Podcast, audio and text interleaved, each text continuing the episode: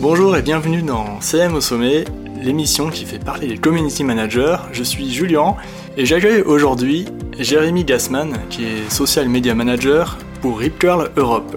Je suis hyper heureux d'accueillir Jérémy dans le podcast aujourd'hui parce que je suis un surfeur débutant. Hein, j'ai commencé il y a quelques années et j'essaye chaque année d'aller euh, dans le Finistère Nord surfer des petites vaguelettes, on va dire. Et du coup, été trop content euh, qu'il accepte d'échanger avec moi dans le podcast. On va parler un peu de surf, mais aussi beaucoup plus de community management, comment incarner notamment une marque australienne sur des réseaux sociaux sur le marché européen. Donc euh, dans le podcast, on va aussi parler euh, des stories, de IGTV, d'Instagram, des contenus, de la modération.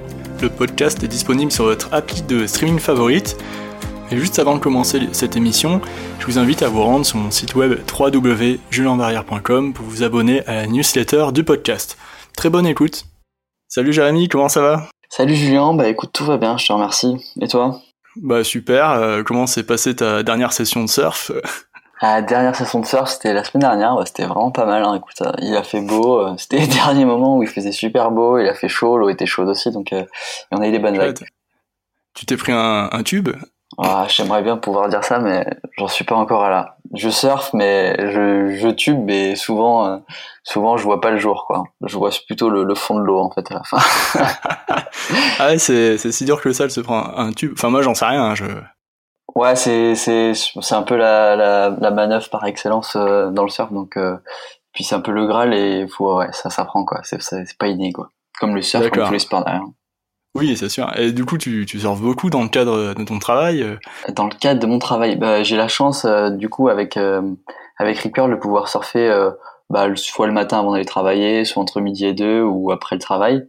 C'est vrai que puisque on habite, euh, enfin on habite, on travaille, les bureaux sont à, à 10 minutes de, de l'océan, donc c'est vraiment un cadre idyllique à Osegor où, euh, où est principalement concentrée toute euh, la scène surf européenne aujourd'hui.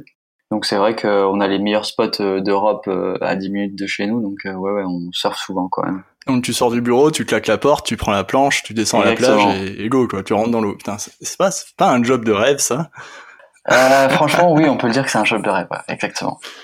Et qu'est-ce que tu fais euh, du coup exactement dans ton job de rêve? Alors moi, dans mon job de rêve, euh, je suis euh, social media manager et content manager. Donc je m'occupe de la partie réseaux sociaux de Rip Curl, uniquement pour la zone Europe. Peut-être qu'on en discutera un petit peu après, mais il y a Rip Curl, son histoire et ses particularités aussi, donc euh, on en discutera. Mais donc je m'occupe uniquement de la zone Europe, donc euh, Instagram, Facebook, Twitter euh, et tout ce qui va avec. on n'est pas encore sur TikTok ni sur Snapchat, mais ça devrait arriver un de ces quatre, on espère. Et après toute la partie gestion de, de contenu, en fait, on a beaucoup de de photos et de vidéos, des, des, tonnes et des tonnes de contenu qui nous arrivent tous les jours de, de l'international. Et moi, mon but, en fait, c'est de le centraliser ici en, en, Europe pour pouvoir le distribuer à nos, bah, aux personnes du marketing, aux personnes euh, des magasins qui en ont besoin pour, euh, comment dire, leur PLV, donc leur publicité sur lieu de vente, euh, aussi bien nos revendeurs Rip Curl à travers l'Europe qui ont besoin aussi de photos pour leurs réseaux sociaux ou pour activer leur site internet. Donc voilà. Et après, il y a plein d'autres choses. Je suis social media manager, mais je m'occupe aussi de toute la partie newsletter, donc euh, aussi bien B2B et B2C. Ça, ouais, ça veut dire pour euh, les fournisseurs B2B euh, et B2C pour le grand public, c'est ça? Ouais, alors fournisseurs non, mais tu sais, c'est les revendeurs des clients d'un surf shop, je sais pas moi, à Paris par exemple. D'accord. Qui achète du Rip Curl comme une autre marque concurrente, Quicksilver par exemple, lui, il a besoin aussi de, bah, il a besoin aussi qu'on lui envoie des assets du contenu. D'accord. Du coup, Rip Curl, c'est c'est où c'est né? Enfin, quelle nationalité donc Rip Curl, c'est australien, comme euh, une grosse partie des entreprises de surf euh, à l'heure actuelle. Quicksilver, par exemple, c'est australien. Billabong aussi. Euh, pour te donner la, petite histoire, en fait, Rip Curl s'est créé en 1969, donc à Torquay, qui est dans le sud de l'Australie. C'est deux potes, en fait, qui ont décidé de se dire, bon, qu'est-ce qu'on peut faire pour surfer plus souvent, gagner notre vie en surfant? Ben, Ils ont décidé de créer, en fait, des planches de surf.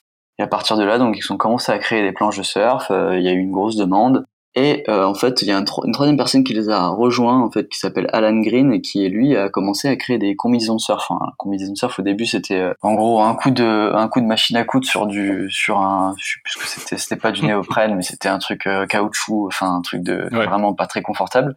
et donc en fait, la demande a explosé, pareil, et, en fait, ils se sont rendu compte qu'avec ça, ils pouvaient bah, finalement surfer toute l'année et juste créer des planches et des combinaisons et surfer toute l'année aussi bien en Australie qu'en Indonésie qui est pas très loin. Enfin vraiment surfer dans le monde entier quoi. Et se faire payer pour surfer en plus et se faire payer pour surfer. Et aujourd'hui tu vois le troisième qui les a rejoints Alan Green c'est le fondateur le fondateur de Quicksilver quoi. Donc euh, c'est vraiment une petite euh, famille en fait de base quoi. C'est tous des tous des amis quoi.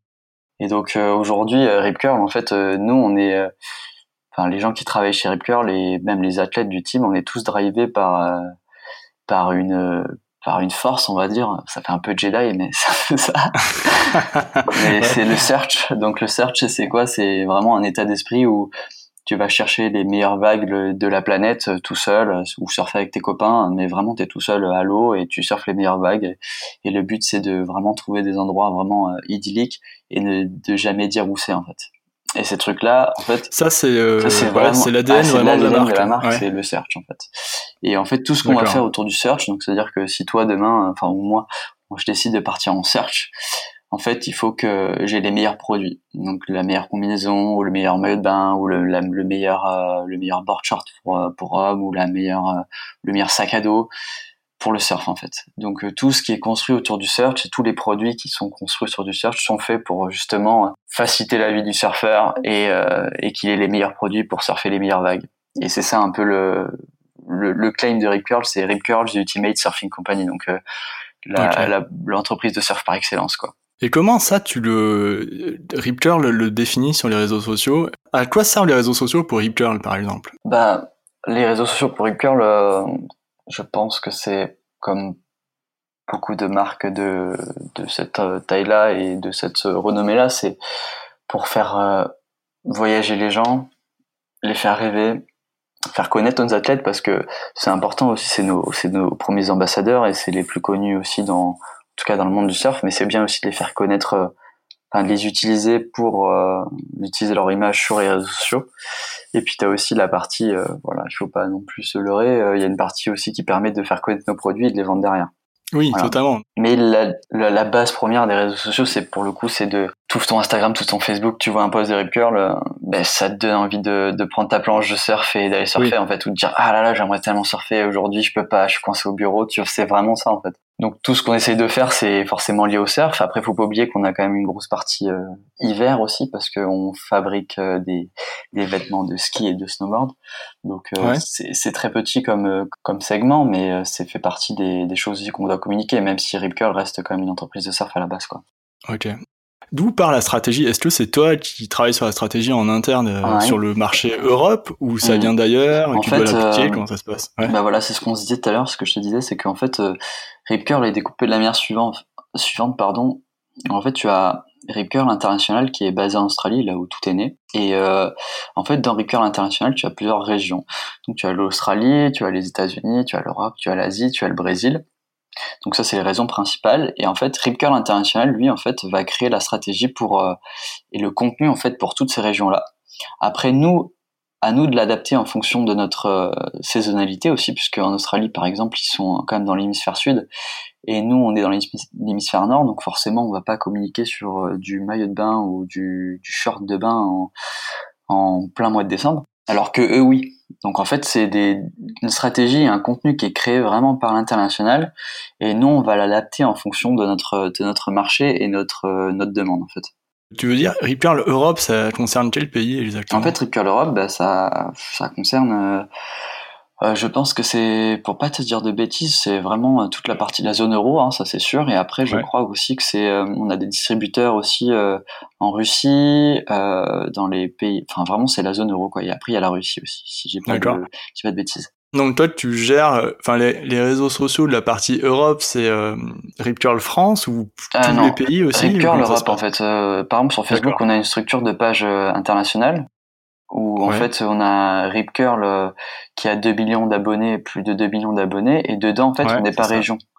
Donc moi, je suis là, je gère la zone euro et bah, j'ai aussi bien des Français que des Portugais, que des Suédois, que des Lituaniens. Voilà. D'accord. Du coup, tu parles en, enfin, tu, tu écris en anglais? je parle en anglais et, et depuis depuis quelques temps, en fait vu qu'on a quand même une grosse partie de Français qui sont présents sur nos réseaux sociaux, j'essaye. Euh, en fait, je l'ai vu euh, sur certains comptes aussi. Et ce qui est intéressant, c'est que de pouvoir mettre une description de poste en français et une description de poste en anglais, en fait, dans le même, euh, bah, dans le même poste, pas utiliser l'outil de traduction de Facebook qui est très approximatif. Donc en fait, j'écris directement dedans, quoi. Et c'est vrai que bah, je pense que c'est plus clair pour pas mal, bah, pour pas mal de gens qui nous suivent, quoi. C'est vrai mm. que tout le monde ne parle pas anglais. C'est vrai qu'on a des pays comme le Portugal, la France euh, ou même l'Espagne où l'anglais c'est pas non plus euh, c'est pas c'est pas comme les Allemands par exemple qui parlent très bien anglais quoi.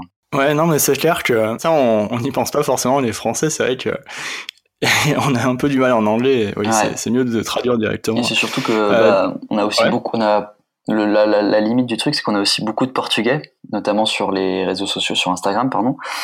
Et, euh, mais là, par contre, moi, je ne parle pas portugais. Donc euh, là, je, pour Instagram, pour le coup, je reste vraiment en anglais pour tout le temps, en fait. D'accord. À part en, sur Facebook où j'adapte et je mets du français et de l'anglais dans mes descriptions de posts parce qu'on a quand même beaucoup de Français qui nous suivent euh, sur les sur les 360 000 personnes qui nous suivent euh, juste uniquement sur l'Europe. Il y a il y a 30% de, de Français, donc c'est quand même pas mal de de les, de les engager, quoi ton audience est constituée de, de, quel type? Je sais plutôt masculin ou féminin? Et est-ce que quel, euh, ils aiment le, tous le surf forcément ou? Alors euh, déjà en termes de stats, euh, on a c'est 60-40.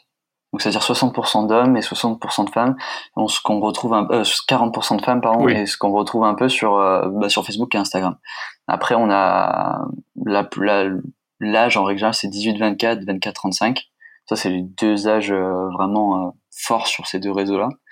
Ce qui est euh, ce qui est intéressant puisque sur Facebook quand même mine de rien, on a quand même des gens qui ont 18 ans qui sont encore sur Facebook parce que c'est un peu c'est un peu étonnant mais ouais. Bah ouais bah, parce que tout le monde dit ouais Facebook c'est un réseau de vieux, il y a que des vieux et on peut plus rien faire mais en fait toi, tu es en train de démontrer que non, finalement. Euh. Mais alors après, faut pas. Oui, tout le monde dit qu'on peut plus rien faire sur Facebook. Je suis un peu d'accord où aujourd'hui maintenant on est obligé de payer pour le, moindre la moindre chose. C'est-à-dire que la portée organique aujourd'hui elle est elle est ridicule quoi. Elle est devenue ridicule et ça devient compliqué de de bah, de, de, faire voir ses posts à, nos abonnés euh, sur Facebook sans, sans payer quoi. Et euh, sur Instagram ça va ça se maintient. Mais c'est vrai que je pense que c'est c'est voué aussi à descendre et à justement euh, à payer pour pouvoir apparaître quoi. Ça c'est clair. Mm. Est-ce que tu sais euh, sur Facebook, euh, mm-hmm. donc les, les, publics, les audiences plus jeunes, ce qu'elles aiment comme contenu ou pas Est-ce que tu l'as vérifié euh, bah alors disons qu'on n'a pas forcément d'outils pour le vérifier, mais après on le voit assez régulièrement. C'est vrai qu'en fait on a des contenus souvent, tu vois, de jeunes surfeurs dans notre dans notre team donc de surf qui ont entre allez 16 18 ans on a souvent des vidéos d'eux en fait euh, bah, qui surfent un peu à l'étranger ou chez eux et c'est des contenus qui sont bah, qui marchent super bien par rapport à une vidéo d'un ou à une photo d'un d'un athlète euh, bah, on va dire mondialement connu comme euh, Gabriel Medina qui est deux fois champion du mm. monde et qui est brésilien et c'est des contenus qui sont vachement plus engageants. Pourquoi? Parce que je pense que les gens se, bah, s'apparentent un peu plus à des personnes qui sont peut-être un peu plus. tu peux les toucher un peu du doigt. Ces gens, elles sont pas inatteignables et et c'est des kids et c'est c'est cool aussi quoi tu vois le, récemment on a on a posté une vidéo de d'une jeune fille qui a 9 ans qu'on vient de signer dans le team Rip Curl Europe. Et c'est un des voilà c'est un des meilleurs postes de de bah, je pense de l'année presque tu vois. Donc euh, presque 5000 5000 5000 likes plus de plus plus de je sais plus euh, 160 000 vues 400 commentaires, 700 partages, enfin un demi-million de personnes. rien qu'en organique, j'ai rien sponsorisé du tout. Donc euh, tu vois, c'est des c'est des choses comme ça en fait. Euh, c'est des choses comme ça qui plaisent qui plaisent aussi bien aux jeunes comme euh, comme aux un peu plus grands quoi. Tu vois, mais c'est vrai que on se rend compte que ce contenu-là avec des, des kids marche vachement mieux que du contenu avec des, des surfeurs mondialement connus. Et c'est ça qui est un peu je ne pourrais pas l'expliquer parce que moi qui fais du surf depuis euh, des années et des années, euh, quand je vois une photo une vidéo de Gabriel Bidia ou Mick Fanning, bah, qui sont des surfeurs de Sherry Curl et qui sont tous les deux champions du monde, bah, je sais pas, ça me fait quelque chose. C'est vrai qu'une photo d'un kids, bon, bah, c'est un kids, mais tu vas. Et je pourrais pas l'expliquer. D'accord. C'est intéressant ce que tu dis parce que j'avais posé une question tout à l'heure, euh, on y vient petit à petit, tu vois, mais comment tu choisis les contenus qui incarnent l'esprit de Rip Curl en Europe, tu vois, par rapport à l'Australie, qui a un marché différent? Ouais. Et je pense qu'on y vient petit à petit. Là, là tu parles de, de, de personnes, donc d'ambassadeurs de la marque, on va dire. Ouais, c'est ça, exactement. Et au niveau de Rip Curl même, est-ce que vous tendez à, à, à, faire la communication sur des personnes plutôt qui utilisent la marque ou l'institution C'est une très bonne question. Alors aujourd'hui, euh, aujourd'hui on est on est sur une communication vraiment euh, bah, globale, c'est-à-dire que on va avoir du contenu qui vient de l'international et on va devoir le poster sur euh, sur une période particulière. Euh, après, on a des petits contenus comme là, je viens de t'expliquer avec bah, notre la, jeune rideuse qui, a 9 ans, qui vient d'être qui chez Ripcure. Donc c'est du contenu vraiment exceptionnel que nous on pousse en Europe parce que ça fait pas partie des Ripcure internationales et ça intéresse pas les autres régions. Et après, euh, la question de savoir si on pourrait réutiliser du contenu euh, que, bah, par exemple, nos clients font avec euh, leur combinaison, leur maillot de bain quand ils surfent l'été, ça c'est quelque chose que j'aimerais essayer, tu vois. J'ai pas encore eu l'occasion d'essayer. Chaque fois, je me dis, faudrait que j'essaye, faudrait que j'essaye, au moins sur Facebook parce que je sais que ça se fait pas mal. Et j'ai pas pris le temps de le faire et je pense que là, tu vois, en y parlant, je pense que je vais essayer au moins de voir un peu la, la réponse, de voir un peu si bah, si les gens euh, s'apparentent vachement plus à un client qui a essayé une combi et qui dit ouais elle est vraiment trop bien ou euh, bah parce que euh, ou alors c'est un mec qui fait un tube j'en sais rien mais je pense que ça peut être une bonne idée. Après encore une fois on a des codes à respecter aussi hein. on fait pas ce qu'on veut sur les réseaux sociaux de la marque. Enfin c'est pas notre marque et c'est pas c'est pas notre image en personnel donc il faut quand même respecter quelques codes. Et tu vois sur ce genre de choses il faut que moi je puisse avoir un un aval en fait de la bah, de Ripcurl International et de, de, la personne qui gère le, le, le, digital au global pour voir si je peux faire je peux faire ça donc c'est okay. c'est quelque chose que je peux mettre en place quoi effectivement mais cette personne-là, tu la vois, elle est basée en Australie? Ouais, je la vois pas. Non, bah en plus avec ces histoires de Covid, normalement ils viennent une fois par an euh, en Europe ouais. où là on redéfinit un peu tout, on rediscute. Mais là ouais. avec ces histoires de Covid, eux oui. ils sont en full euh, lockdown euh, oui, okay. chez eux, ils peuvent pas bouger.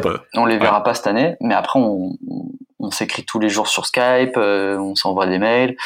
Euh, c'est des, enfin voilà, ils sont assez, euh, ils sont assez flex. Si j'ai besoin, si j'ai une question, je peux leur poser directement sur Skype et c'est vrai que c'est assez rapide pour pour avoir la réponse quoi. Mais du coup, eux, ils perçoivent que hum, peut-être ils t'envoient du contenu, bien sûr, de l'international, mais peut-être que le marché européen est un peu est un peu différent ou c'est un peu c'est un peu touchy comme question mais euh, d'accord mais, euh, mais okay. non non en soi c'est pas pour euh, vraiment te dire les choses telles qu'elles sont c'est c'est compliqué je pense aussi euh, à l'autre bout de la planète de pouvoir comprendre aussi les les attentes du Oui. du, des- des- du marché culture. européen quoi c'est Ouais. vraiment une Ouais. pour le coup enfin, de les avoir fréquentés les Australiens de les avoir vus c'est une autre culture hein, concrètement par rapport à nous c'est c'est complètement différent hein. et donc euh, après moi ce que je fais c'est que j'essaie de leur donner des feedbacks assez régulièrement en disant bah voilà là, là vous avez posté ça ça marche pas nous on a posté ça ça marche bien. Donc euh, qu'ils essaient de s'adapter aussi en fonction de parce que tu vois on récupère on a beaucoup beaucoup de contenu. Le contenu il est créé par l'international euh, à travers la planète hein, mais jamais on nous pose nous la question en tant que community manager ou social media manager puisque je fais les deux euh, qu'est-ce que tu aimerais voir sur les réseaux sociaux et qu'est-ce qui fonctionne? C'est pour ça que moi je suis j'essaye d'être proactif en en essayant de leur dire bon bah ça ça n'a pas fonctionné. Histoire que les qui, qui s'adaptent et qui s'ajustent pour les prochaines fois. Avant on n'avait pas de sous-titres sur nos vidéos. J'ai bataillé pour qu'on ait des sous-titres sur nos vidéos. On a finalement des sous-titres sur nos vidéos qui sont quand même en anglais mais on a des sous-titres maintenant sur nos sur Ouais. les réseaux sociaux. Alors qu'avant on n'en avait pas. Alors que quand tu vois 80% des gens n'écoutent pas la vidéo euh, enfin n'écoutent pas le, Oui. le son de la vidéo c'est Mm. un peu euh, un peu flippant quoi Ouais, tout à fait. Non, mais c'est clair. Bah, bah, c'est bien. Au, au moins, on voit qu'il y a des retours euh, terrain euh, qui sont intéressants. Euh, Tout à l'heure, tu me disais que le contenu que t'aimerais bien qui, qui, qui sorte un peu, qui perce, c'est le, les, les utilisateurs de, de combinaisons qui l'essayent l'été, qui se filment et qui, qui montrent leur, leur expérience avec le matériel j'adorerais tester quoi Ouais, ben en fait ça me fait penser à, à un autre podcast que j'ai enregistré avec Julie Poupa qui travaille pour euh, Suzuki Marine et Oui, elle la écouté, même ouais. euh, chose. c'est c'est pour ça justement. oui. J'ai écouté Ouais. ce, j'ai écouté ce Ah. podcast et je me suis dit, enfin, ça fait ça fait plusieurs fois que je l'entends et là, il faudrait que je le fasse. Ouais, bah, bah, elle, elle, elle s'est dit bon on va créer un groupe tu vois de fans Ouais. vraiment Mm. qui puissent parler entre eux euh, à part sur Facebook mais euh, pas sur la page par exemple. Euh, donc j'ai trouvé ça intéressant donc ça c'est peut-être un.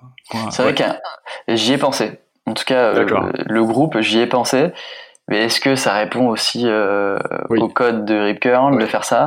Je sais pas. C'est des choses que je peux proposer internationales, mais encore une fois, c'est pas moi qui décide. En fait, moi, je, je, suis plus, euh, je suis plus euh, dans, comment dire, j'applique un peu plus. Euh, oui. Bah, j'applique la stratégie. Hein. De toute façon, j'ai pas trop de.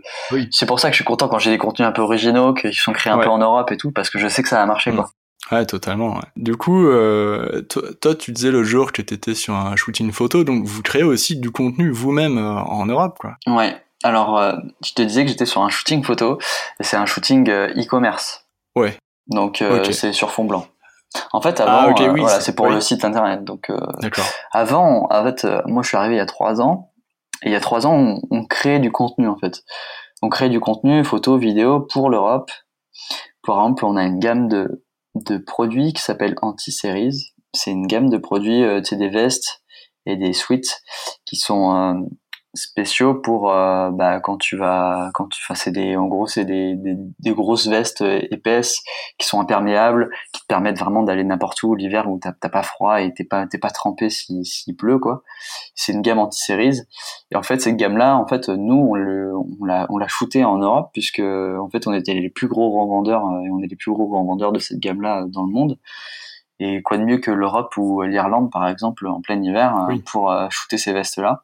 Et que c'était, c'était vraiment cohérent. Donc, on pouvait vraiment créer notre contenu euh, pour avoir vraiment une image bah, un peu cohérente en fonction du produit que tu vendais, quoi. Aujourd'hui, ce produit-là, il est plus, il est plus shooté, il est plus shooté en Europe, il est shooté par l'international. Donc, on n'est plus maître, en fait, de, bah, de, en tout cas, de, de certaines choses, quoi. Ça, pour le coup, on, on crée plus de contenu, on ne fait plus de shooting. Les seuls shootings qu'on va faire, c'est parce qu'on a, voilà, on a signé signé quelqu'un dans le team, euh, on va faire une vidéo pour l'introduire, ou alors on va faire un trip avec des surfeurs. Je sais pas, moi, au Portugal, là, on va créer du contenu, mais du créer du contenu pour des campagnes, ça, on le fait plus depuis quelques années, malheureusement. C'est, c'est comme ça. C'est, je peux pas l'expliquer. C'est une ah, question. oui, c'est comme ça. C'est centralisé. Oui, c'est intéressant. Ouais.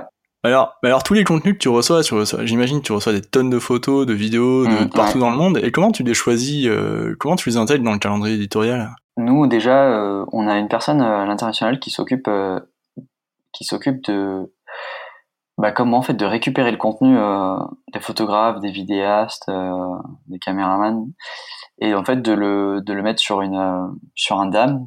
Donc, DAM, c'est la contraction de Digital Asset Management pour euh, faire rêver tout le monde. Mais en fait, c'est c'est là où en fait lui permet lui ça lui permet de créer tous ses dossiers avec euh, par type de campagne, par type de produit, par année. Et en fait, lui après va venir le redistribuer à toutes les à tous les content managers des régions. Et en fait, moi, je me cale sur un calendrier aussi euh, qui est global et en même temps euh, régional, puisqu'on a des produits qu'on pousse de mmh. manière globale sur des mois particuliers. On a des produits régionaux aussi. Donc en fait, euh, moi j'ai mon calendrier, mon calendrier éditorial, il est vraiment en fonction de, ces histoires produits, de ces histoires en fait. Et c'est souvent chaque année les mêmes. Donc tu vois, pour te donner un exemple, je dis pas de bêtises, de mars à août, ça va être exclusivement du maillot de bain et du board short pour les hommes. Vraiment à 80%. Après, tu as d'autres histoires qui viennent se rajouter.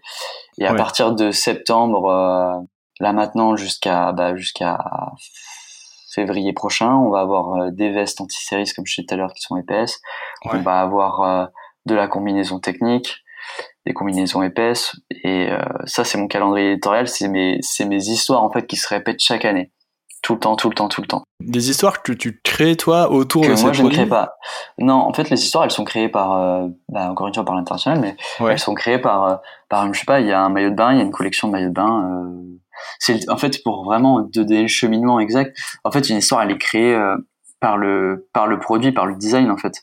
C'est le design qui va dire ah je vais mettre ces matériaux là, je vais mettre ces coloris là. Du coup, j'ai envie que ça soit genre je sais pas j'ai envie que ça, ça on donne un style un peu plus hawaïen un peu plus fleuri à, ce maillot de bain là à cette je sais pas à cette combinaison là ben on va lui rajouter ces spécificités là parce que il faut qu'elle soit technique et qu'elle protège plus du vent en fait les histoires elles sont créées par le par le design par les produits en fonction de ce qu'ils mettent et ce qu'ils rajoutent comme euh, particularité sur le produit.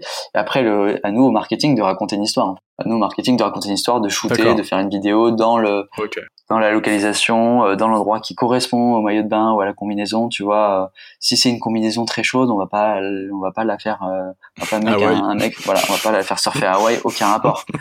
Mais tu vois, pour te donner un, un, un, un, exemple, par exemple, on a dans notre team, on a des Hawaïens, euh, on a des Hawaïens qui sont surfeurs chez Rip Curl depuis des années, et eux, ils ont des modèles de maillot de bain, donc des modèles de board short, des pro modèles. Donc eux, en fait, ils viennent ajouter leur, leur histoire sur le board short, leur dessin. Ils choisissent la couleur, ils choisissent le dessin. Ils veulent que ça soit un peu plus furry parce que c'est un peu hawaïen, mais ils veulent qu'il y ait un peu psychédélique parce que lui, le gars, il est un peu psyché, il est un peu hipster. Et en mm. fait, autour de ça, en fait, et autour de la personnalité de, de cette personne-là, on arrive à créer du, du, contenu. En fait, on arrive à créer du contenu vidéo, mm. photo, parce que après, t'as un directeur artistique qui vient aussi, voilà, embellir le tout. Et après, au marketing, nous, de bah, de récupérer ce contenu-là et moi après sur sur les réseaux sociaux de pouvoir le bah, de pouvoir le de pouvoir raconter l'histoire, de pouvoir le vendre aussi. Hein. Du coup, quand tu reçois les vidéos via le DAM, toi, tu les reformates euh, typiquement pour, par exemple, une vidéo d'un, d'un par exemple, d'un, ambassadeur, tu vois, d'un surfeur. Mm. Est-ce que tu vas le mettre au format Instagram, c'est-à-dire en format carré, ensuite IGTV en format euh, vertical et mm. ensuite dans les stories ou non, ça se passe Alors, ce qui est cool, ce qui est cool, c'est que tout est fait, euh, tout est décliné en fait. C'est-à-dire que moi, je récupère le contenu. Il y a aussi bien une vidéo pour YouTube en 16 neuvième, aussi bien une vidéo euh, en 4 5e, aussi pour euh, format portrait Instagram, aussi bien un format carré pour, euh, pour Facebook ou Instagram, un format 16 neuvième pour Stories, 9 16e pour Story ou IGTV. non, tout est. Et maintenant, il y a le format Reels, Reels sur 15 secondes, quoi. Un peu plus impactant. Donc, non, vraiment, tout est. si tu veux, j'ai un dossier au digital marketing où j'ai tout dedans, en fait et à moi de me débrouiller.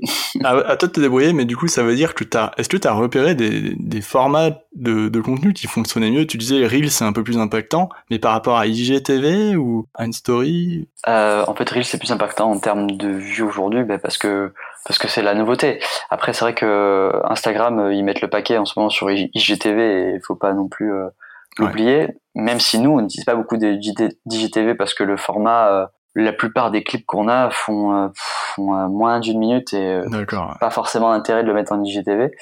Mais nous aujourd'hui, ce qui marche, enfin en tout cas, c'est les, les, stories. Hein. Les stories, ça nous permet de vraiment de, de toucher un max de, de personnes de manière organique, plus qu'un post. Après le format, si on devait vraiment parler de, de feed vraiment d'actualité, nous aujourd'hui on poste que en 4 5 e on poste plus en format carré du tout. Ah ouais, pourquoi? Parce que ça prend Enfin, déjà parce que ça prend plus d'espace dans le quand tu scrolles, toi tu vois le tu vois le post qui prend plus d'espace sur ton écran. C'est vraiment le, le premier point et c'est surtout celui-ci qu'on a décidé de garder quoi. C'est parce que ça prend plus d'espace sur l'écran et qu'on a comparé avec un format carré, euh, on a plus de on a plus de en tout cas plus de personnes, plus d'impressions et plus de reach sur des sur des sur ce format-là. Ah ouais, c'est intéressant tu l'aies remarqué. C'est pour ça que tous nos formats sont en format 4 5 e la plupart du temps. Ok. Et donc, concernant les, les, placements sur Instagram, donc IGTV, euh, je le dis à l'anglaise, du coup, j'ai dit IGTV tout à l'heure, euh, ouais, ou, le, ou, le, fil d'actu, d'actu ou le, enfin les stories, euh, ça, ça c'est toi qui, qui décides après à, à, ton échelle euh, sur quel Bien placement tu vas les mettre. Bah, la plupart du temps, on est, je dis IGTV, on n'a pas énormément de, de, de contenu. IGTV parce que parce que je te dis la plupart du temps en fait euh, on a des formats courts donc de, de teaser. On regarde le film et qu'on renvoie soit sur notre site avec un article de blog à la vidéo YouTube euh, ou la c'est ce qu'on fait d'ailleurs euh, la plupart du temps c'est qu'on renvoie sur notre article de blog pour générer du trafic sur le site. D'accord. Et que la personne puisse voir la vidéo YouTube qui est embed dans le dans l'article de blog avec l'histoire aussi sur le film quoi. Et après après Stories, ça vient, c'est souvent, en fait, ça va de pair. Hein. Là, tu vois, en ce moment, on a, on a une nouvelle vidéo du search euh, qui est, pas du search, mais c'est une nouvelle vidéo euh, de surfeuses euh, du team américain qui surfe dans une piscine à vague, piscine à au Texas, à Waco, mais pour être précis. Euh, eux, euh, bah, tu vois, nous, on a des assets euh, tous les jours de l'international où on a un format 4-5e euh, dans le feed et des formats stories pour pouvoir driver après du, du trafic vers le site pour ah. pouvoir aller voir la vidéo en entier. En fait, Instagram, vous l'utilisez pour générer du trafic vers le site web. Exactement. D'accord. Mm. Ah oui, bien sûr. Ouais, c'est. Après, moi, j'ai un outil. On a comme comme beaucoup, on a des. Moi, j'ai un outil qui me permet de d'avoir un, un, lien dans la bio qui est customisable au lieu que ce soit toujours que je change tous les jours le lien pour bah, pour le mettre à jour euh, en fonction de ce que je viens de poster, j'ai un lien où tu cliques et là, tu as, tous les posts en fait qui apparaissent. Ah chouette, ça s'appelle comment? Ça s'appelle euh, là le, la solution qui avec laquelle je travaille s'appelle Later. D'accord. en anglais. Et donc tu as la partie programmation de poste et mais tu as la partie link, in bio en fait et et quand tu iras sur Rip Curl Europe en fait quand tu cliques sur le, le link in bio tu as tous les posts que où j'ai ajouté un lien en fait sur mon interface later apparaissent dans cette page là et en fait si tu cliques par exemple sur bah, sur euh, sur un des postes en fonction de, de ce que tu veux voir. Hein, mais si tu cliques sur un maillot de bain, bah, tu apparaîtras sur la fiche produit maillot de bain par exemple. Ça évite que tous les jours je, je, fasse un post et je change l'URL de mon LinkedIn bio et ça me prendrait 1000 ans quoi. Ok, ouais, c'est vachement intéressant. C'est ouais, c'est un LinkedIn bio customisable quoi. Ouais, ah, chouette. C'est un peu ça. Ok. Parce que c'est intéressant, tu vois, Instagram, souvent on se dit, ouais, c'est pour faire la notoriété, pour montrer de belles images de l'entreprise. Vous, vous l'utilisez vraiment pour générer du, du trafic. Ouais, alors attention quand même, il y a, c'est ce que je disais au début, c'est que on n'est pas, oui, on génère du trafic. Bon, voilà, c'est c'est pas non plus, euh, oui. c'est pas tabou quoi, mais mais c'est aussi, euh, ouais. c'est une vitrine aussi pour la marque. Hein, euh, c'est aussi pour inspirer, euh, pour faire voyager, comme je comme je disais, il n'y a pas tout le temps des, des des, des vidéos, enfin il n'y a pas tout le temps des photos euh, produits vraiment et justement il faut plus. heureusement. Moi j'essaie d'avoir un, justement j'essaie d'avoir un, un juste milieu. Euh, dans, par exemple à la semaine on va avoir euh, allez trois trois trois photos trois produits et du le reste c'est un peu plus de la vidéo du lifestyle ou ou ce qu'on appelle les line-up. Donc c'est juste des vagues vierges qui déroulent euh, toutes seules. Ça c'est des posts qui sont un peu engageants plus engageants que d'autres. Et c'est vraiment on essaie de garder sur ce sur ce rythme là quoi. Parce que s'il y avait que du du post produit bah pourquoi pas, hein, mais ça se trouve ça marcherait, mais je sais pas si les gens veulent voir ça sur euh, sur Instagram par exemple quoi. Oui, c'est vrai que les, vagues où il y a personne dessus, ça fait rêver, tout le monde se dit j'ai envie de vous y aller quoi. Exactement. ouais, ouais c'est clair, mais c'est intéressant. Et du coup, Rip Curl euh, Europe, vous êtes sur Facebook, Insta, euh, sur Twitter et LinkedIn aussi ou? Alors on est sur pour te donner l'ordre vraiment d'importance, enfin moi sur lequel je me focus vraiment, donc Instagram en premier, puisque c'est là où euh, bah on a le meilleur taux d'engagement à l'heure actuelle et sans forcément payer pour euh, pour booster tes publications. Euh, après il y a Facebook où effectivement bah je, je pense que je vais me faire taper sur les doigts, mais je relais souvent le même contenu sur Instagram que sur Facebook. Euh, parce qu'on n'a pas forcément de contenu particulier à poster sur Facebook. Euh, enfin, un, contenu qui est peut-être un peu plus, euh, je sais pas, un peu plus engageant, un peu plus fun sur Facebook. Ouais. Alors que Instagram, ça reste quand même assez inspirationnel comme réseau social pour moi, je pense. D'accord. Après Twitter, où Twitter là, on va relayer uniquement de l'article de blog. On va faire vraiment du contenu. Enfin, pour moi, Twitter, ça reste encore quelque chose d'informationnel et où c'est de la news en fait. Pour moi, c'est pas juste du post photo. Enfin, ça n'a rien à faire là ou alors on va répondre à nos clients aussi sur euh, sur Twitter parce qu'il y a souvent des gens qui posent des questions par rapport à un produit qu'ils ont reçu. Euh, enfin, c'est du service client, hein, tout simplement. Et après, on a, moi, je m'occupe, il y a LinkedIn, mais je m'en occupe pas du tout. Donc, euh, pour le coup, il est pas dans le classement, quoi. C'est la, c'est, en fait LinkedIn. Je crois que c'est les RH en Australie qui s'en occupent, quoi. Ok, ouais. Donc c'est bien lointain, quoi. Ouais. C'est bien lointain. C'est pour du recrutement, je pense plutôt. Alors peut-être. Ah oui, non mais totalement. Et la news un peu, euh, la news institutionnelle, euh, euh, voilà. mais c'est un peu loin pour moi. Est-ce que Messenger de Facebook, tu, vous en servez comme canal de relation client aussi ou? Non, on s'en sert pas. Pourquoi? Pour la simple et bonne raison que si je l'active, je ne fais plus que ça. au début, au début, je l'ai activé, je l'ai désactivé. Enfin, je vais demander, mais je l'ai désactivé. D'ailleurs, aucune région ne l'a. Ouais. On a une adresse mail en fait pour euh, contacter le service client. D'accord. Et c'est ça que, enfin, en gros, moi, j'essaye un peu de me dépatouiller aussi de temps en temps, parce que sur Instagram, pour le coup, je ne peux pas. Les gens, mais nous écrivent. Euh, oui. Nous écrivent et je leur réponds, mais je leur dis pas euh, bonjour, merci de contacter le service client. Je leur dis, bah, j'essaie d'avoir leur nom, leur prénom, de d'essayer de comprendre un peu le problème, d'essayer de me mettre à leur place pour euh, avoir un peu d'empathie, c'est important.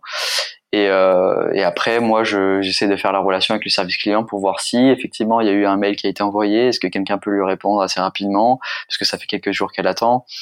Donc euh, voilà, je fais le lien, mais c'est vrai que sur Facebook, en fait, si le Messenger il était activé, bah j'ai testé au début hein. enfin en gros je me retrouve à faire du service client toute la journée. Bah je fais plus je fais plus mon travail quoi. Donc euh... déjà que tu dois répondre un peu je pense qu'en en commentaire tu réponds un peu aussi euh, pour enfin j'en ai quelques uns des fois qui sont assez c'est des bonnes pépites quoi hein.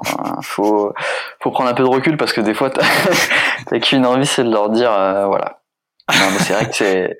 Comment tu réponds d'ailleurs aux commentaires euh, T'as quoi comme type de commentaires? Tu dis des pépites, mais ça veut dire des commentaires vraiment. Bah, des pépites un peu. je des gens qui, qui vraiment qui qui bah, s'il n'y a pas d'autre mot à part ils nous insultent ou ils nous chient dessus quoi enfin je sais pas comment le dire autrement hein, je suis désolé mais mais il y a vrai il y, a des trucs comme ça et, et là en fait en fait moi ce que je fais la plupart du temps, ces gens-là, qui sont vraiment où tu sais qu'il n'y a pas de dialogue et que tu sais que ça peut pas être constructif, ça, ça sert à rien. En fait, tu vas répondre, il va surenchérir. Je réponds avec un gif, en fait. Marrant.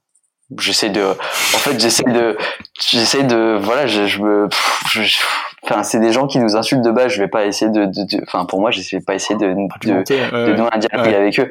Soit je les supprime, soit je les bannis parce que voilà, le, le le, le, le, discours était vraiment enfin j'en ai quelques-uns mais je te dirais pas mais il y en a vraiment où, c'était c'était horrible quoi. Enfin mm. tu te dis mais sérieux les gens ont que ça à faire de leur journée. Donc moi je leur réponds avec des gifs et je mets ça, ça met fin à la conversation tu vois. Un peu comme dans la vraie vie en fait où quand t'as quelqu'un qui je pense qui t'insulte et qui a que ça à faire le meilleur moyen c'est pas de répondre en fait ou alors de de répondre euh, en souriant et ça les énerve encore plus je pense. Ah ouais ça c'est clair non mais après, après s'il y a vraiment des gens qui ont des questions euh, qui ont des questions sur leurs produits ou qui aimeraient savoir pourquoi ce produit-là est plus cher qu'un autre, bah moi ce que je fais c'est que j'essaye d'aller voir les chefs de produits ou les designers pour euh, avoir la petite histoire du produit, pourquoi ce produit-là est un peu plus cher, essayer d'avoir une réponse un peu construite, tu vois, où euh, bah quand la personne je lui ai répondu, elle se dit bon ok, d'accord, tout est clair, euh, je comprends quoi, pas je, elle est laissée sur sa faim et lui dire juste bah merci de contacter service client, euh, je n'ai pas de réponse à votre question quoi. Bah d'ailleurs sur le, le truc des produits, tu m'as dit un truc intéressant par téléphone, tu m'as dit que euh, bon, peut-être que c'est c'est pas vraiment ça, hein, peut-être j'ai mal compris ou, ou quoi, mais tu m'as dit que euh, en général sur les réseaux sociaux c'était plutôt euh, les hommes qui regardaient les, les photos Instagram et, et les filles qui allaient sur le site e-commerce pour acheter des produits quoi.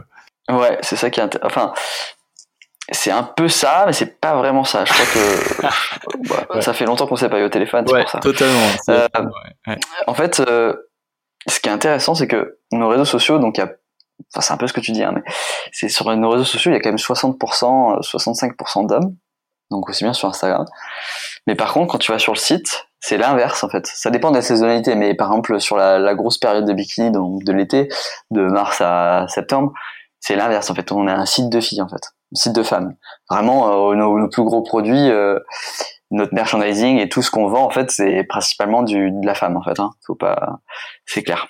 D'accord, du, du, bikini, des, vêtements. du bikini, euh, la combinaison femme d'été, un peu plus courte, de temps en temps des combinaisons un peu plus sexy. Euh, ouais, c'est un site un peu plus féminin l'été, quoi. C'est, c'est notre, tu vois ce que je, je crois que je te l'avais dit, mais notre, notre meilleure cliente, c'est typique, typique la, une française euh, d'Île-de-France euh, qui achète son bikini chaque année Rip Curl parce qu'elle va partir en voyage l'été quoi. Ça c'est concrètement notre meilleure cliente euh, sur cette période-là quoi. Et à l'autre, à l'opposé, sur Instagram, on a 60% d'hommes. Mais du coup, je me dis que c'est 40% de femmes. Pour le coup, elles voient nos posts et elles, ça leur donne envie d'acheter sur le site et de voir le site. Donc c'est. Elles s'identifient quand même, quoi. Elles s'identifient quand même parce que voilà, les posts qu'on fait, tu, enfin, quand tu regardes la d'autres marques de bikini, bon bah principalement c'est des photos où euh, concrètement tu vois pas le maillot de bain, mais tu vois le reste quoi. Alors que là, euh, là c'est des produits portés, mais c'est c'est joli, c'est beau, c'est gracieux, c'est pas vulgaire, et c'est souvent aussi avec une planche de surf, elle surf. Mm. Enfin voilà, encore une fois, ça fait voyager, c'est un peu l'ADN du truc. Quoi. totalement. Ça inspire, ça inspire exactement. Mais d'accord. Et du coup, on parlait aussi euh, à propos de ça d'Instagram Shopping. Toi, tu utilises la fonctionnalité hein, shopping d'Instagram Yes. Alors oui, je, je, l'utilise bah, la plupart du temps, encore une fois, quand je te dis qu'on a trois ou quatre posts par semaine vraiment produits, là, oui, je vais venir taguer nos produits, mais je le tag pas tout le temps, forcément, parce que sur, euh... bah, j'ai pas envie que ça soit trop agressif, en fait. Mais d'accord. après, euh... oui, on a des bons, on a des bonnes stats dessus. C'est-à-dire qu'on a souvent, euh, bah, surtout, surtout sur des best-sellers, donc nos meilleures ventes, on a souvent une bonne centaine de clics sur le, au moins pour voir le produit. Ouais. Euh, après, euh, pour le moment, la, la fonctionnalité n'est pas développée pour, euh, pour la France ni pour l'Europe, je crois. Tu vas pouvoir acheter directement sur Instagram et là, euh, là j'ai vraiment hâte. quoi. D'accord, ok.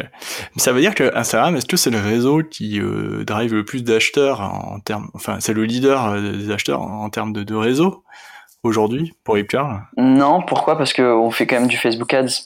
D'accord. Donc, enfin, après oui, tu peux choisir ton placement, etc. Mais mais non, non, Facebook, en gros, vraiment le trafic qui vient de Facebook grâce aux Facebook Ads et les conversions qu'ils font, c'est enfin que génère Facebook Ads, c'est ouais, c'est le premier réseau quoi. D'accord. Sur Instagram, ça reste ça reste quand même notre vitrine, mais c'est pas là où on capitule, euh, en tout cas pour faire de l'argent. Et je pense que c'est, est-ce que c'est bien, c'est bien de faire ça? Je sais pas, mais parce que pour moi, Instagram, ça reste quand même un réseau social que je te disais, qui c'était quand même assez inspirationnel et j'ai pas envie que ça rentre dans le commercial, même s'il y a mm. des marques euh, pour le coup qui arrivent à très bien faire ça, qui arrivent à mixer les deux et qui pour le coup, euh, Instagram, c'est, c'est, je pense leur leur meilleur réseau social pour pour faire de la conversion, quoi. Ouais, c'est marrant ce que tu dis, parce que depuis tout à l'heure, tu dis, oui, euh, je, veux pas trop faire du commercial et tout. Et aujourd'hui, en fait, il y a plein d'entreprises encore euh, sur les réseaux sociaux qui mettent juste un produit et qui expliquent pas trop, qui, qui mettent leur but en blanc et qui vont, bah, bah, Facebook, Instagram, ça marche pas, en fait. Toi, tu leur répondrais quoi, par exemple, à des personnes comme ça qui, qui disent, bah, ça marche pas pour nous, on, met nos produits, il se passe rien? Bah, après, s'il faut avoir, un, je pense que déjà de base, il faut avoir un, bah, faut avoir une ADN de marque et une histoire quand même euh, enfin quelque chose de qui ressorte et qui soit qui se débarque un peu des autres quoi. Parce que c'est vrai que sur Instagram il y a de tout il y a tout et rien en fait hein, mais et quand bah, après moi j'ai la chance de travailler pour Rip Curl où déjà le travail est déjà fait à moitié quoi. On a quand même une, une, marque qui est connue dans le monde entier on a une, une, image de marque assez forte on a des histoires. En fait je pense que je pense que c'est souvent ça qui ressort c'est si tu veux que ça marche, en fait, faut que tu arrives à raconter une histoire, en fait, ton produit. C'est, simplement ça, en fait. Nous, tu vois, tous nos produits, ben, on les poste pas uniquement comme ça sur Instagram. On explique pourquoi ils ont été conçus ou comment ils sont conçus ou euh, est-ce que, par exemple, quand on a des matériaux éco, éco-responsables, des maillots de bain éco-responsables, ben, on explique que c'est des maillots de bain, en fait, euh, qui ont été recyclés à partir de filets de pêche. Euh, tu vois, c'est des choses comme ça, en fait. Je pense qu'il faut qu'il y ait une histoire derrière le produit, pas juste balancer un produit en disant, bah, si tu veux l'acheter, achète-le. Ah ouais, bah non. Oui, ok. En fait, faut donner. Les, de toute façon, euh, l'émotion, euh, l'émotion euh, dans un dans un poste ou n'importe n'importe où, finalement, c'est quand même un gros moteur d'engagement pour tout. En fait, si tu arrives à susciter de l'émotion sur sur dans ce que tu fais et en le partageant avec les autres, bah, je pense que c'est ça donne envie aussi aux autres aux autres personnes de pouvoir te suivre, de d'interagir avec toi et et finalement d'acheter tes produits par derrière quoi. Faut qu'il y ait une histoire et de l'émotion C'est vrai que toi en plus tu la vis la marque puisque t'es surfeur en fait. Tu sais très bien en fait c'est quoi les problématiques du surfeur ou c'est plus simple de répondre je pense aux attentes. Exactement ouais. Bah de toute façon ça c'est ce que je te disais aussi par téléphone la dernière fois c'est que pour des métiers comme le mien, c'est important d'être surfeur. Je pense que ça fait partie aussi un peu des critères de recrutement, je pense, même si c'est pas, c'est un peu discriminatoire de dire ça, mais c'est vrai que c'est important de, de savoir euh, de quoi on parle, quoi. Hmm. Parce que si je venais euh, du monde de la, je sais pas, de la restauration et que du jour au lendemain je veux, je veux être euh, social media manager pour Curl et que j'ai jamais vu une planche de surf de ma vie, euh, ouais. je suis pas sûr que ça fonctionne quoi. Et c'est bien parce que moi du coup j'arrive à transmettre aussi ça quoi. Ouais, j'essaie, hein, j'arrive, je sais pas si j'y arrive, mais j'essaie en tout cas de, de le transmettre euh, dans mes posts et pour les, les gens qui nous suivent parce qu'il y a aussi des gens qui surfent pas hein, qui suivent Rip Curl il y a des gens qui aiment juste euh, nos produits ou la marque euh, voilà hein. faut, faut y penser hein. c'est important d'ailleurs. Dans l'écriture de tes posts toi t'es une est-ce que t'as une trame précise genre une accroche un truc à chaque fois qui revient ou tu fais au feeling? Feeling non. Euh, trame qui revient non plus. En fait c'est si tu veux je vais déjà on a un, un, un tone of voice de un peu un, un, en gros un ton un ton sur nos sur nos sur nos posts qui on essaie de on essaie d'être assez cool d'être un peu irrévérent de temps en temps donc euh, pas mal poli mais d'être un peu fun et des fois de faire un peu dire un peu de bêtises. Mais euh, mais euh, on tutoie tout le temps aussi hein, de toute façon. Après bon c'est en anglais donc forcément tu tu vois pas la distinction mais on tutoie tout le temps. Que ce soit pareil dans nos newsletters ou on tutoie les nos clients parce que comme ça c'est toujours été.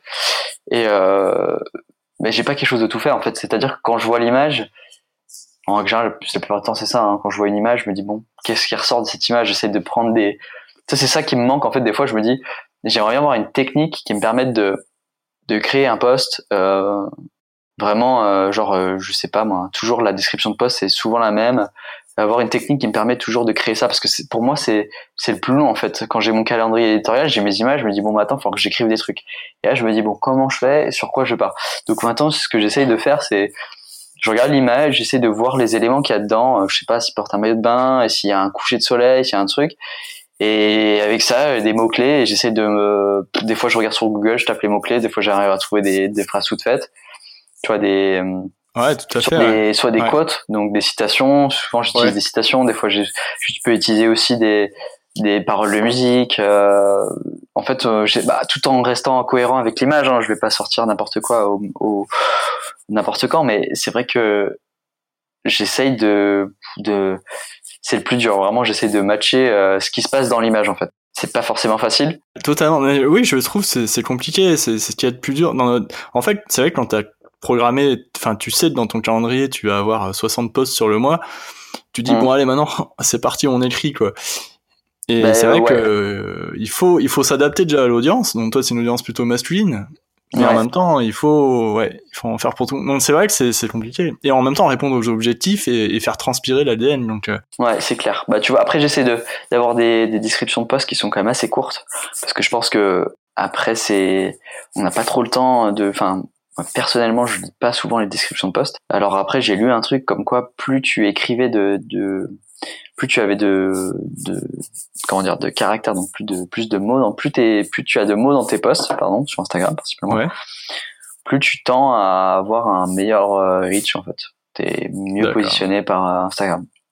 Ok et euh, donc en fait euh, tu, en gros c'est je crois que ça j'utilise pas mal ça les blogueuses. En gros elles, elles maintenant elles écrivent leurs articles de blog dans, oui, dans oui, articles de blog. Parce qu'elles sont euh, mieux positionnées et leur reach est meilleur et l'engagement est meilleur. C'est vrai que les, ouais, je vois de plus en plus des posts de plus en plus longs qui ressemblent à des articles pratiquement, quoi, avec des titres, avec des, euh, bah sous-titres. Ouais. C'est ce que je disais en fait.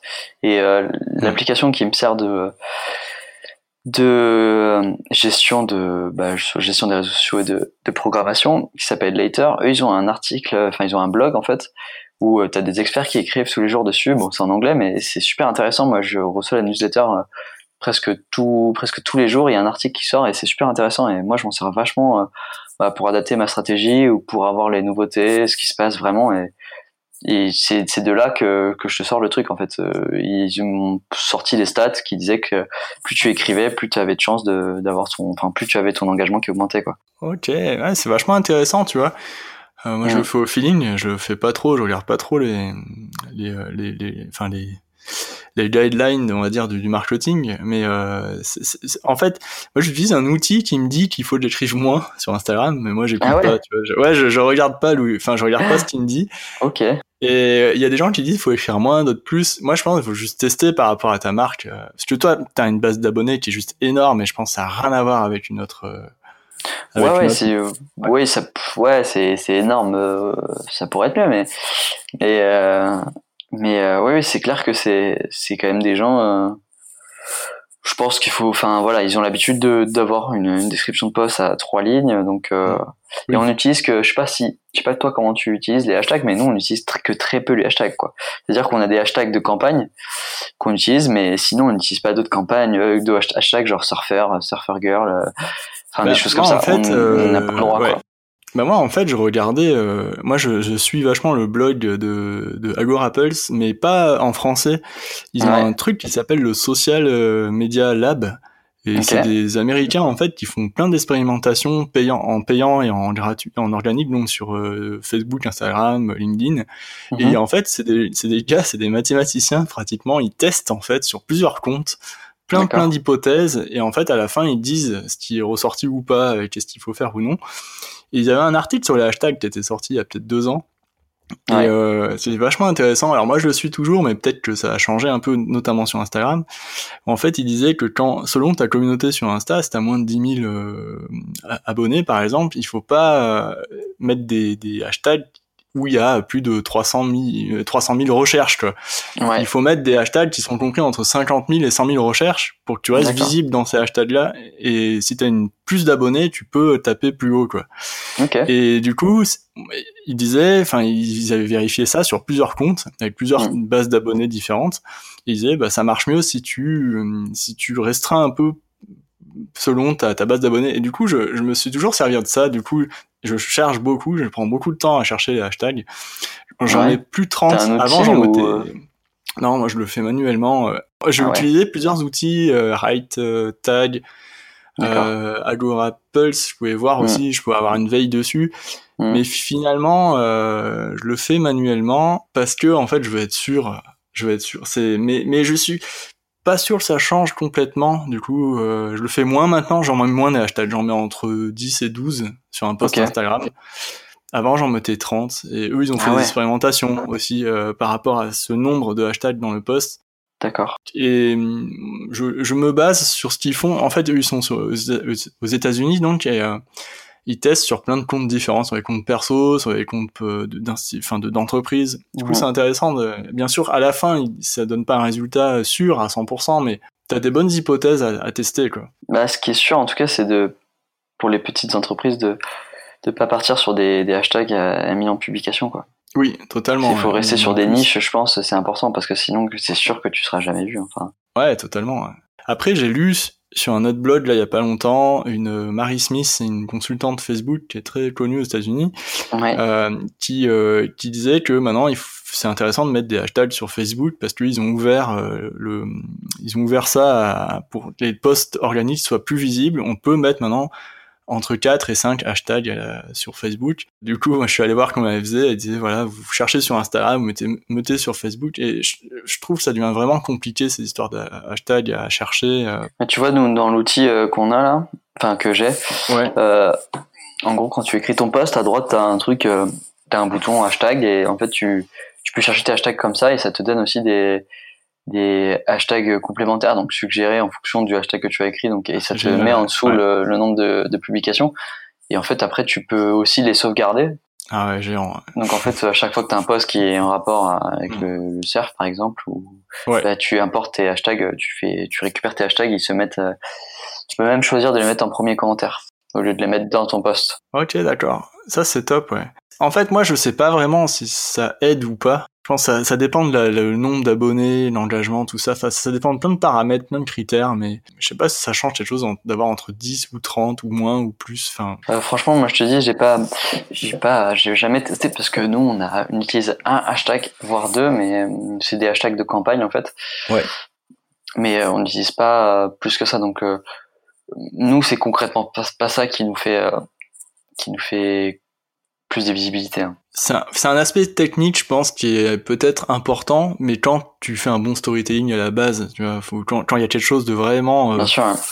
euh, comment, construit, histoire, quoi. quoi. Mm. Tu peux, en fait, tu peux pas sauver euh, ton offre avec de la technique, je pense. non c'est Il faut clair. qu'il y ait un truc derrière, quoi. Comme tu dis, il faut qu'il y ait un ADN, un objectif. C'est, je pense après c'est, c'est compliqué pour des petites entreprises qui se lancent sur les réseaux sociaux parce que, enfin, quand tu, si tu te lances et que t'es tout seul et que tu sais pas, euh, il faut, enfin, même pour un freelance euh, à côté qui vient, euh, bah, il faut qu'il ait quand même euh, bah, du temps et il faut aussi que l'entreprise ait du budget aussi pour pouvoir euh, Ouais. créer, Ouais, euh, créer ça parce que c'est pas non plus euh, c'est pas non plus facile euh, demain une petite entreprise euh, débarque sur les réseaux sociaux elle a besoin qu'on crée du contenu des photos Mais même si aujourd'hui ouais. euh, avec les iPhones on fait des trucs bien oui. il faut s'y connaître Non, quoi c'est ouais. Mais même en fait, une, une petite entreprise, comme tu dis, elle va peut-être pas comprendre l'intérêt d'avoir une communauté sur les réseaux sociaux et elle va se dire, moi, je veux juste vendre mes produits, c'est tout, et, et bim, quoi. Ça.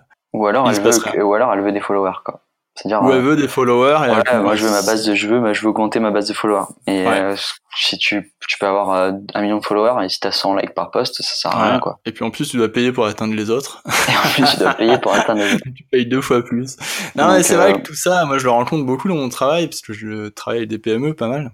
Mm. Euh, des PME, ouais, des PME plus ou moins grosses, mais c'est vrai que tout ça, ça, ça revient beaucoup. Pour les entreprises comme la tienne qui sont internationales, vous avez forcément compris toutes ces choses-là, que vous avez intérêt à... Bah oui, oui, je pense que l'histoire, enfin le, le mot principal c'est raconter une histoire, enfin le mot. Mm. C'est vraiment raconter une histoire qui est important sur un sur un produit. hein, Où, Ouais. enfin, faut faire faut faire voyager, enfin faut donner Oui. envie aux gens de ouais de, Non, mais c'est vrai, ouais, totalement. Mais moi, tu vois, avoir une vague, moi, ça me parle, tu vois, parce que je, comme je t'ai dit, j'ai découvert le surf euh, quand je travaillais au, au Sri Lanka dans une agence. Avec vrai. des potes qui m'ont fait découvrir le, le surf. Bon, moi, je suis pas un malade, enfin, je suis un tranquille en surf. Hein. Je, je prends des paquebots et euh, je descends les vagues. Je suis content. Bah, mais bon, voilà, euh, en tout cas, 90% des, des gens qui font du surf, hein, rassure. oui. Ouais, j'utilise la marque NSP, donc ne surfe pas, comme, comme on dit souvent. Ah, j'ai jamais fait celle-là, tu vois. Ah ouais, tous, les, tous les serveurs bretons, ils font cette blague, j'ai l'impression. NSP, ah, tu prends NSP, ah ouais, d'accord. Bon, voilà, en tout cas, non, mais moi j'ai une dernière question à te poser. Ouais. Est-ce que tu peux surfer en slip de bain? Eh bien, oui. c'est vrai. J'ai, ça j'ai déjà vu. J'ai déjà vu. Et au Brésil, c'est, il y a beaucoup de gens qui, beaucoup de garçons qui surfent en slip de bain. Alors, euh, j'espère qu'ils sont bien épilés parce qu'avec la wax, euh, c'est pas l'idéal, quoi. Ouais, la wax, c'est le truc qui te permet d'accrocher. Mais tu peux surfer en slip de bain. Hein. J'en vois même qui surfent avec, euh, avec bonnet de bain et lunettes de piscine. Donc, tout est possible, quoi. Ah, donc c'est. Ok, bon, bah écoute, hein, c'était vraiment la question la plus importante, je pense. D'ailleurs, c'est pour ça qu'on, que Rip Curl vend des slips de bain. ok, tout simplement. On en vend 4 dans l'année, mais, mais c'est pour les 4 qui vont surfer avec. Ok. Ouais, chouette. Ok, ben merci à toi en tout cas, Jérémy. C'était vraiment cool euh, d'échanger avec toi sur Rip Curl, qui est une marque quand même euh, internationale et du coup, ça me fait plaisir de, d'échanger sur les techniques. Bah, ouais, merci beaucoup de m'avoir, euh, m'avoir écouté. Merci, merci à tous et à toutes. J'espère vous avoir fait euh, envie de donner envie de surfer, quoi. Ouais, bah, je pense que totalement. Et là, du coup, tu pars surfer juste après notre euh, podcast. Euh, attends, je, il faudrait que je regarde les conditions de, de surf. Oui, en fait, non, tu m'as dit que c'était la tempête juste avant. De Alors là, il y a, là, il y a, il y a quoi? Il y a euh, il y a 20 km heure de vent, euh, 1m50, il y a eu du vent toute la nuit, non ça va être, euh, ça va être dégueulasse. Ok, donc, donc je vais rester chez moi tranquille. Ok. Vaut mieux pas surfer quand il y a beaucoup de vent. Quand il y a du vent, mais quand t'as du vent qui vient de la terre et qui creuse des vagues, là tu peux, tu peux aller surfer. Quand il y a du vent qui vient de la mer, bof. Ok, bon, merci, c'est vraiment cool. Voilà, petit tips. voilà, ça c'est ça c'est top pour les auditeurs, auditrices du podcast. Parfait. Merci à tous de nous avoir écoutés. Nous sommes déjà arrivés à la fin de cette émission avec Jérémy Gassman, Social Media Manager chez Ripcurl Europe. Je vous remercie d'avoir écouté le podcast et de revenir euh, écouter de plus en plus ces épisodes hein, sur les stats. Euh, chaque euh, jour, je vois que ça monte petit à petit et vraiment, je suis hyper content. Vous pouvez découvrir les noms des prochains invités en vous abonnant à ma newsletter sur mon site web www.julienbarrière.com et vous pouvez aussi leur poser des questions euh, par mon intermédiaire en fait euh, pour les, dans les prochains épisodes. Voilà, bah, je vous souhaite euh, une très bonne journée et puis à très vite pour un nouvel épisode de CM au sommet.